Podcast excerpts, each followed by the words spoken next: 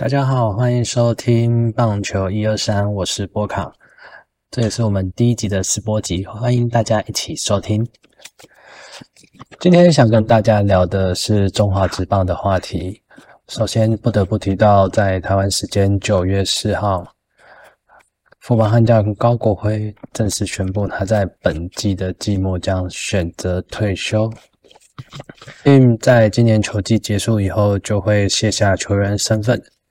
今年也是他加入中华职棒的第十一年，前四年是效力于义大犀牛，接下来的七年都是在富邦悍将。今年他已经三十七岁了，想必许多二三十岁的球迷可能都是看他打球长大的哦，就跟我一样。大家对他最有印象的，已经是二零零八年的奥运资格赛，那一年中华队阵容进行了。大半部的换血，原本赛前大家其实也不太看好中华队会晋级最后的奥运。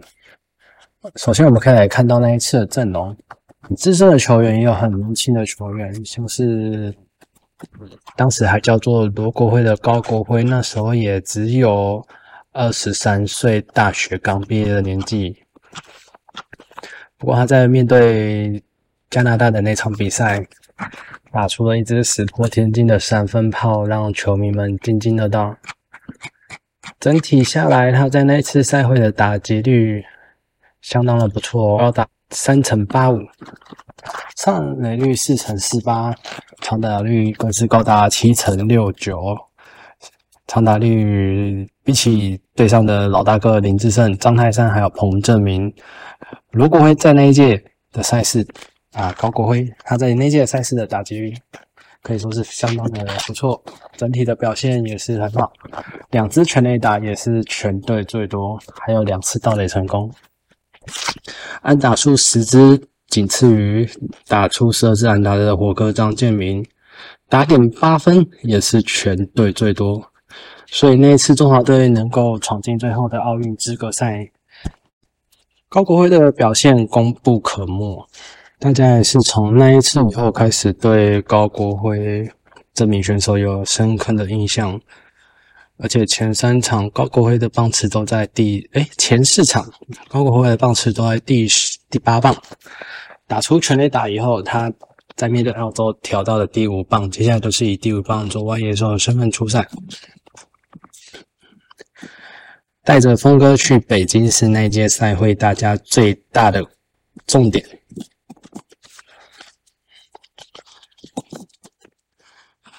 最后，中华队也顺利的闯进北京奥运，高国辉也顺利的再一次当选国手。不过，接下来他在小联盟的发展最高就到二 A 为止，然后在二零一一年年底的时候返台参加 NLB 全明星赛，就在发挥本垒的时候，不幸。脚尖卡在打击预备区时的土坑，造成他左脚脚踝骨脱臼及骨折，这也影响了他后来在旅美，在旅美的时候发展相当可惜啊！要不然那时候大家都把他当做陈金峰的接班人，对他有很高的期待哦。而在那一届零八年的。八强赛之后，高国辉也被台湾球迷称作“棒球情人”。反台加盟中华职棒，这是他一开始是选择了《红蜻蜓》这首歌来当做他的应援曲，所以在那时候兴起了一阵。红蜻蜓旋风，因为高国辉在中华之棒表现，大家一定也是有目共睹。虽然近几年表现不佳，但他刚回来的时候，全垒打的支数可是相当惊人。尤其是在一四年，他只打了半季就打出十八支全垒打，比将来年的全垒打王相当不可思议。而隔一年，他又打出全联盟破纪录的三十九轰，突破了零七年布雷的纪录。也让当时的球迷有更多想象，他会不会挑战单季五十轰的不可能记录呢？当然，当年他在追逐四十轰的时候，大家也都是相当的关心。很可惜，三十九轰已经是他生涯最高的纪录。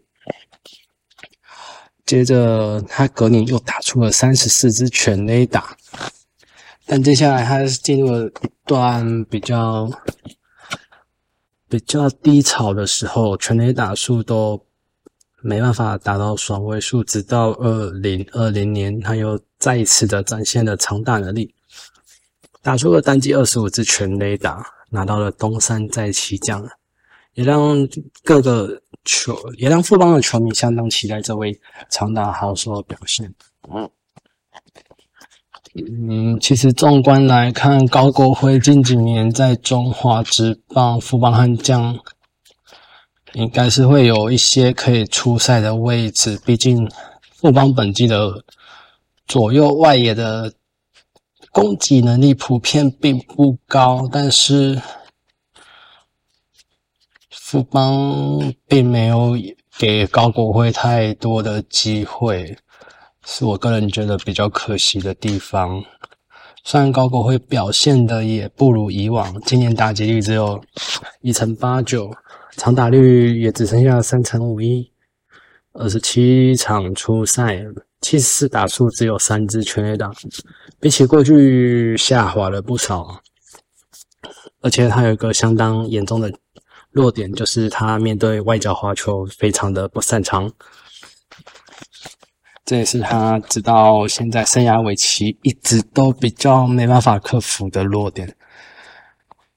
而且他去年季末其实有机会短暂为全龙队，但最后他选择留在了富邦悍将。但是本季他获得的出赛数，目前为止也不如去年。去年有三十八场，今年目前二十七场，并不多，所以相当的可惜。如果给他稳定的打数，像是二零二零、二零二一，至少都有超过两百、三百个打数，全垒打支数就提升到十二支、二十五支，所以他应该是还是很需要稳定出赛的选手。而富邦本季主要的外野都是放上年轻人在奔跑，申浩伟主战。站了一个位置，林哲轩在占了一个位置，剩下一个位置要给高国辉的话，就比较不容易了。那富邦这边一军的打击其实也没有说太好，嗯，他们本季的打击率，团队打击率零。团队打击率二成五九，只排在联盟第三。下半季，这是下半季的数据，十四支全垒打排在倒数第二，所以他们也是相当欠缺全垒打能力的打打线。不，所以高国辉最后。他在今年选择退休，三十七岁，其实还可以再努力一下。真的，如果没有太严重的伤势，像是林志胜今年都已经超过四十岁啦。嗯，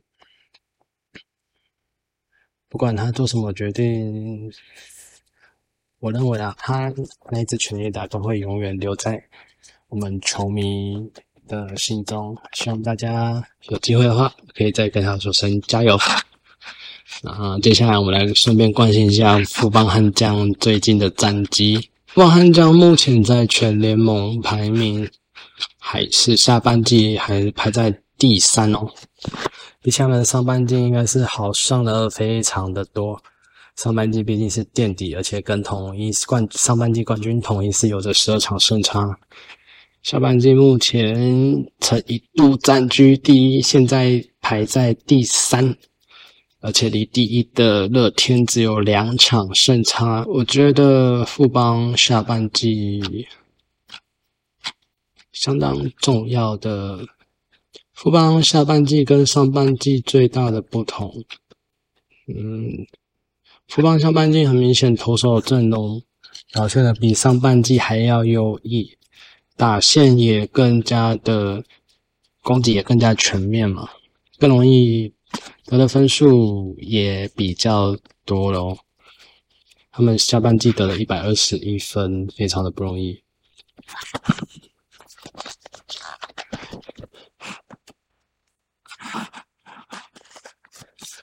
我个人认为，富邦能够在这个时候取得领先，最重要的因素当然就是他们的第八九局的球员郑俊岳以及富兰哥。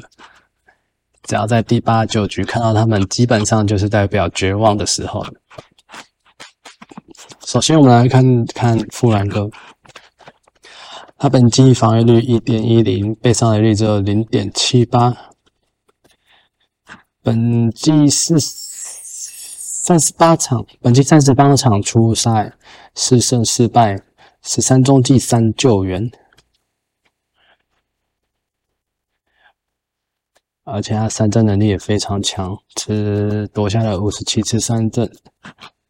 近几场初赛已经连续九场没有丢分了，这是非常不。容易的事情，对一个中继投手来说。呃，另外一位本土强投曾俊岳，经典赛的时候表现的也可圈可点，但尤其在面对强敌古巴的时候，后援一局连飙三 K 啊，相当有大将之风。未来应该也是中华队相当重要的后援投手。本季目前传出有六到七支日本职棒球队对他有兴趣哦。包括欧力士和日本火腿，而他本届的成绩也是相当的不错，不是用不错就可以形容，是相当的鬼神啊！初赛四十二场，防御率只有一点一三，被上垒率零点八六，而且控球算是还不错，大概三局才会丢出一次保送。基本上他上来对手就是准备要回家休息了。呃，这两位投手本季联手出赛，对富邦悍将绝对是有相当大的，对富邦悍将能够有好表现，一定是相当重要的因素。先发投手吃个五六局，第七局可能交给其他中继投手，接着八九局就是胜利保证。然后胜利组对于一支球队来说，不管是打线还是先发投手，一定会更安心的去进攻或是投球，因为你知道你后面有很强的队友是不会失分的。这点我觉得在棒球场上是很重要的。好的牛棚胜利组带给球队的安心相当的大，但是在心理上是非常重要的一种。安定感。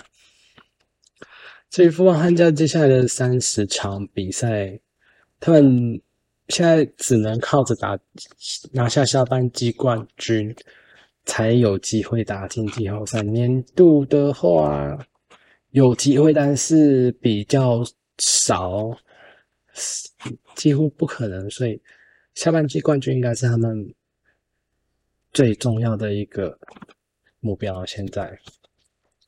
那至于他们接下来会找出什么样的表现，就让我们继续拭目以待吧。好，以上就是今天的棒球一二三，谢谢你的收听，我们下次再见哦，拜拜。